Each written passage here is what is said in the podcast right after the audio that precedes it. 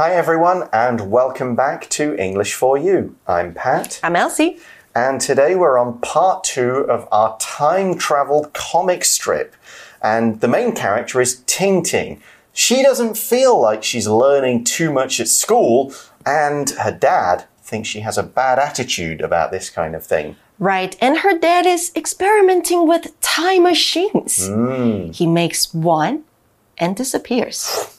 So Ting Ting's looking around the house like, Dad? Where's Dad? She goes down into the basement where he experiments and finds, oh, he's gone. He disappeared with one of the time machines. Luckily, he made two. Ting Ting takes the other one, starts pressing the buttons. Right, she tries to make it work so she can find her dad. Exactly, that's what she's doing. She's off to find her dad.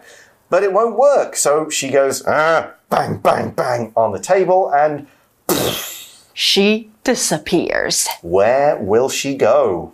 Will her will she find her dad? Let's find out in part two of this exciting story. Reading A trip through time. Ting Ting starts her time travel adventure. Ting Ting appears in a cloud of smoke. She's standing on a small hill in field. Whoa! Where am I? There's a settlement. I assume people live there. Ting Ting enters the village. An elderly woman grabs Ting Ting and pulls her into a large tent. Ting Ting sits down and sees a Western man opposite her. You're like me. Huh? You time traveled. I can tell from your clothes. Where are we? And who are you? I'm Gord. We're in Canada in the year 1472. I'm researching my town's history, so I time traveled back here. Why are you here? I'm searching for my dad. He time traveled and went missing. Maybe I can help you. If you can assist me. What do you mean? My time machine broke when I landed. I know how to use time machines. Okay. I'll help you find your dad if you can get me back to the 21st century. Okay, deal. Great! What's your name? Ting Ting. What's this? It's pemmican, which is dried buffalo meat with berries. Ugh, disgusting. We're staying with a Mohawk tribe. The Mohawk are one of the native peoples of Canada. They use buffalo to make many things, such as clothes. Even the needles used to sew the clothes are made from buffalo bones. Ting Ting gets out her time machine. Ting Ting and Gord stand holding the time machine together. Ting Ting's finger is on the button. Okay, enough of your history lessons. We need to find my dad. Bang! Ting Ting and Gord disappear in a cloud of smoke. Okay, so we can see in the comic strip in the article that things are very different. Ting Ting appears in a cloud of smoke, just like she disappeared. Poof, there she is. And we see she's standing on a small hill in a field. OK，所以昨天呢，我们看到他是在一阵烟雾当中消失。今天 ，Ting Ting 在一阵烟雾当中出现，她站在田野中的一个小山丘上。然后，Ting Ting 跟 Thought Bubble 又出现了哈。Ting Ting 说：“哇，Where am I？” which is pretty much the first thing you're going to ask. Like, but if you're time traveling, you might also want to ask, when am I? Right，我们在什么时代，对不对 Yeah, where and when has she traveled to in time? We see in the next thought bubble, as she sees something, there's a settlement. A settlement is a place where people who maybe have used to move around, they've stayed in one place and they're going to live there for a long time.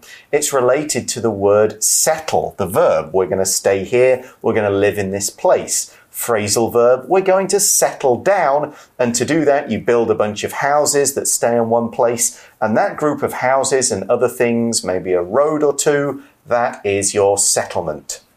settle 这个动词呢，代表永久的定居。那字尾我们加上 m e n t，跟动词连用，可以把它变成一个名词哦，表示该动作的名词或者是动作所造成的结果。所以呢，settlement 这个名词指的是聚落 或是定居的地方。Yeah, it could be a small village, it could be a larger town, it could be anything like that, really.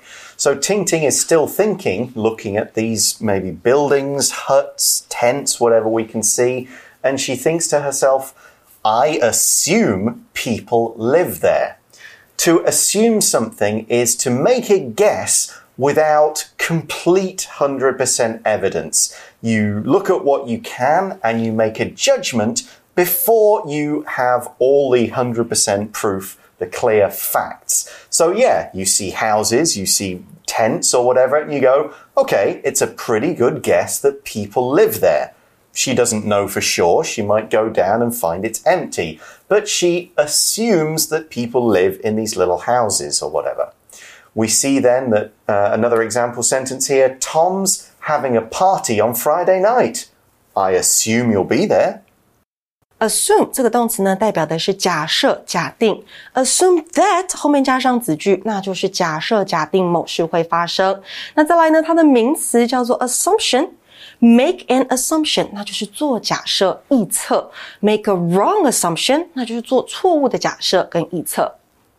So we then see in the article Ting Ting enters the village. So now we know this settlement is a village. It's not a big city, it's a small place with just a few houses or, as we're going to see, tents. 没错，所以这是一个村落。然后呢，课文说到啊，an elderly woman grabs Tinting and pulls her into a large tent。有一位年长的妇人把婷婷抓到一个大型的帐篷内。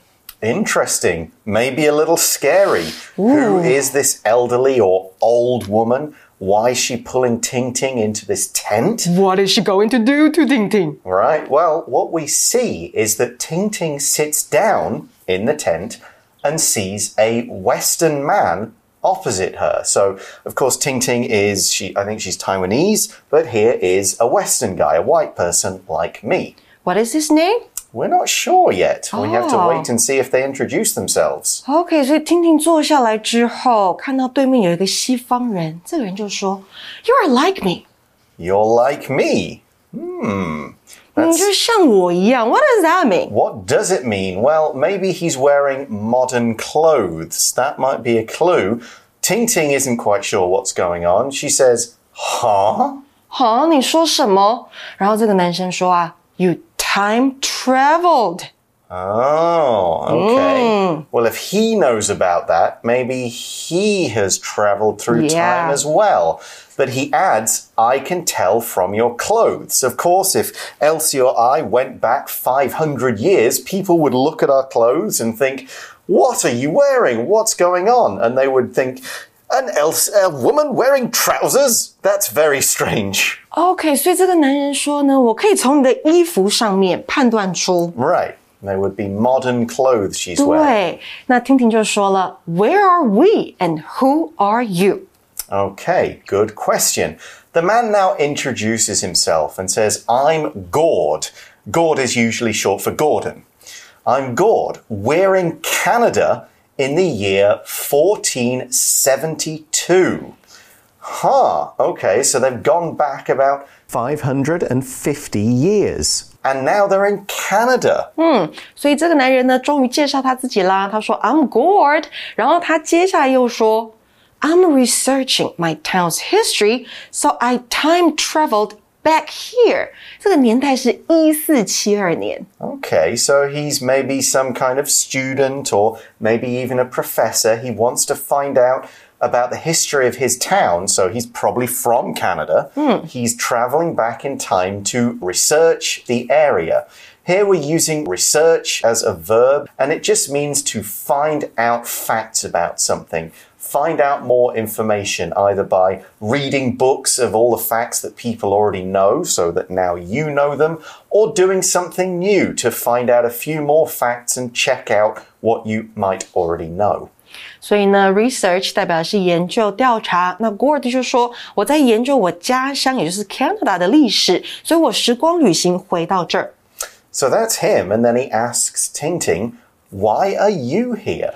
那你为什么在这里呢？And then Tintin says, I'm searching for my dad. He time traveled and went missing. Hmm, this phrase go missing, we use it in the past tense, went missing, means to disappear and never come back.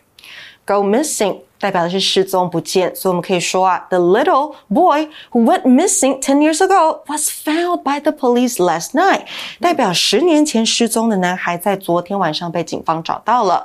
那听听这边呢，他在跟对方聊天，然后就介绍说，我其实在找我的爸爸，他时光旅行之后就失踪了。 So Gord says, Maybe I can help you if you can assist me. And you can guess from the context of how he says that, assist means to help, to do something that makes my life easier. I help you, you help me. I assist you, you assist me.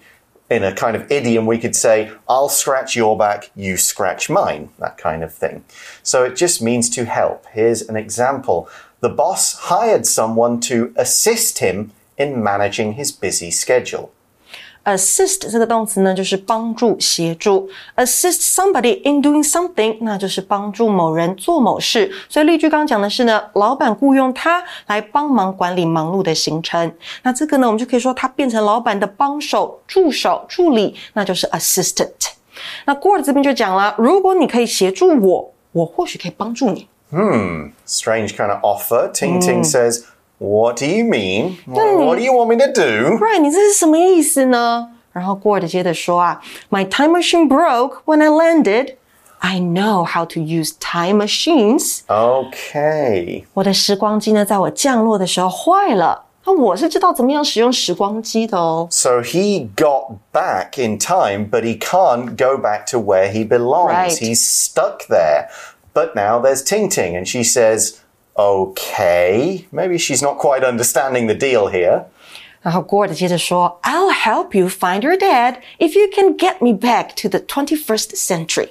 Okay, that seems fair enough. I'll help you if you get me home. 对，如果你助我一臂之力，让我回到二十一世纪，我就帮你找爸爸。 Right. And Ting Ting thinks, all right, seems fair. I could use some help. Maybe he knows more about where we are and what's going on. So she says, okay, deal. Meaning, yes, I agree. And Gord says, Great, what's your name? And of course, she just says, Ting Ting. And then Ting Ting says, What's this? So they're looking at some kind of food here. They, she wants something to eat. Remember, yesterday, she didn't get dinner. Oh, yeah. And Gord tells her what they're going to eat. He says it's pemmican, which is dried buffalo meat with berries. Okay. Sounds interesting. So, what is a buffalo? Well, what we're talking about is a large cow like animal. Now, there's a bit of a scientific kind of mistake in what people in the US and Canada say. They have these animals, they call them buffalo, but those animals are actually bison. B I S O N. Bison. Real buffalo live in Africa and Asia. Think of water buffaloes. Are they shuenyo? 嗯，水牛。 Right, that's a real buffalo that you'd find in Taiwan.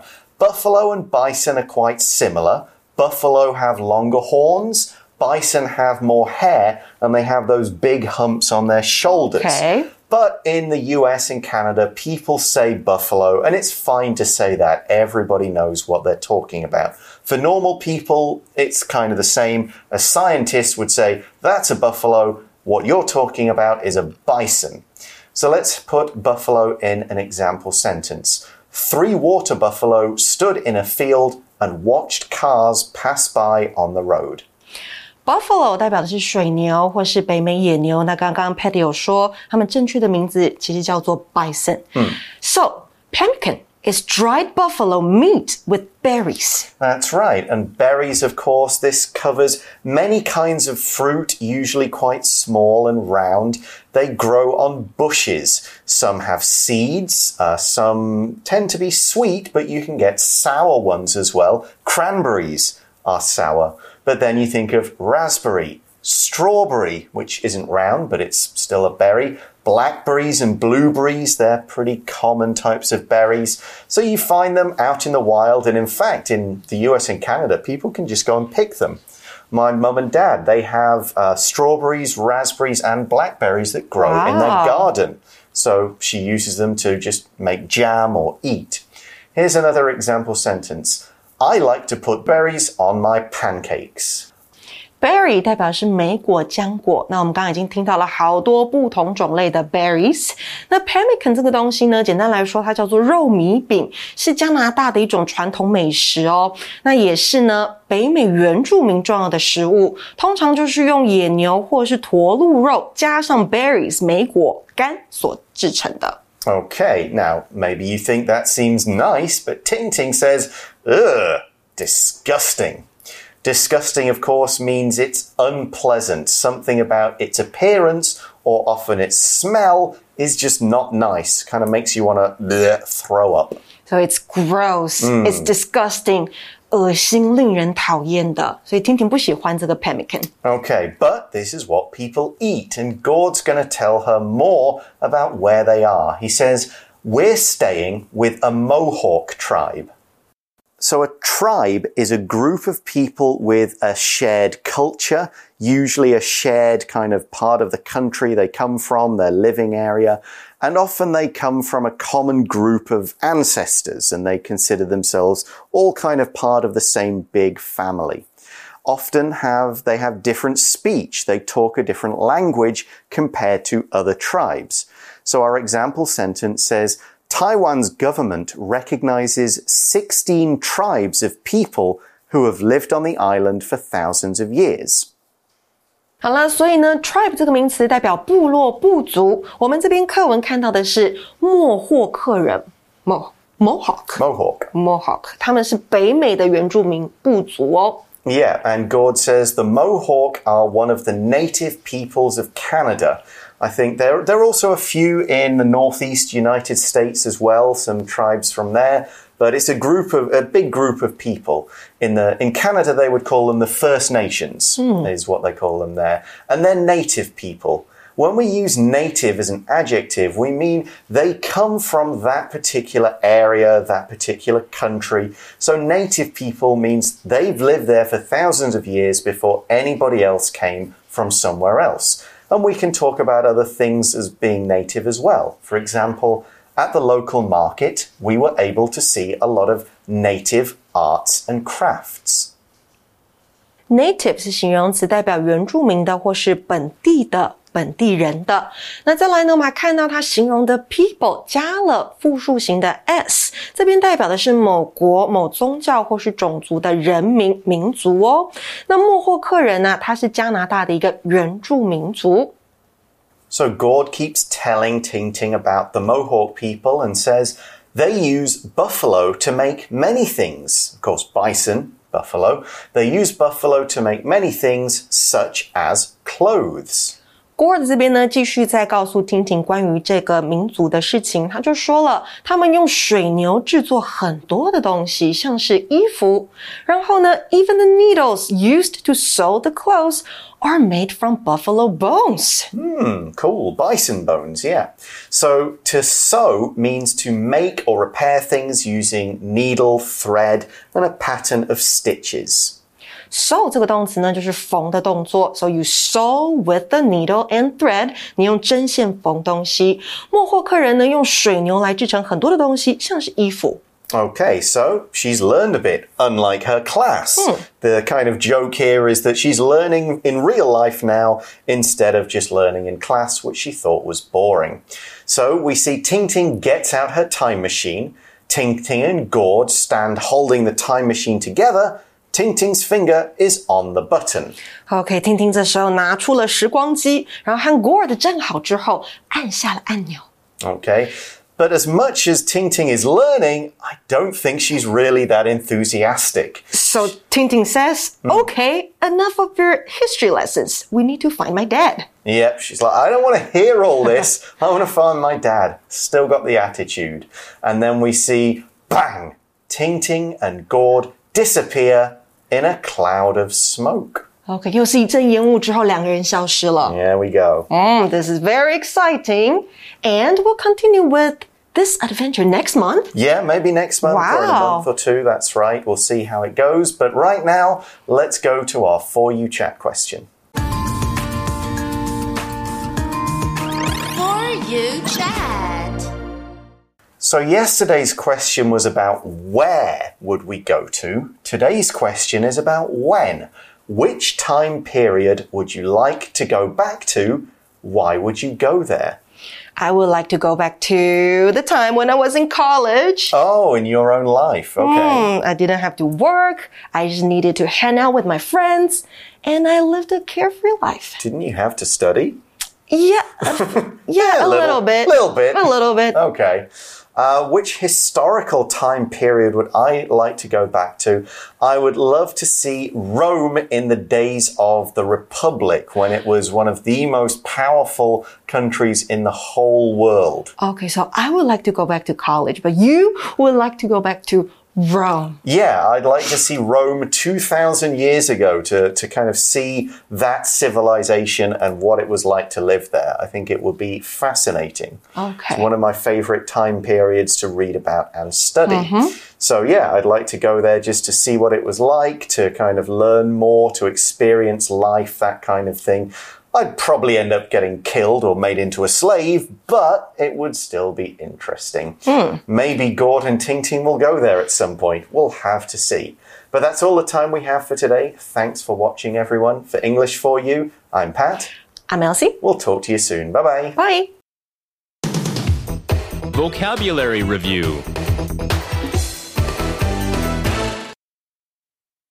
Assume. I assumed that Marvin was very rich because he always wears nice clothes. I didn't know he has little money. Assist. Hello, sir.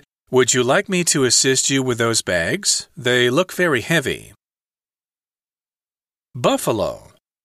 Native Americans used to hunt buffalo and would make use of every part of its body. Berry. Do you like the cake I made? It's dark chocolate with lots of red berries. Tribe. Taiwan has many original peoples, but the Amis tribe is the one with the biggest population. Native. Stephen is writing a detailed book about the traditions of the native peoples of Australia. 智慧小补帖。 Research. Disgusting. So.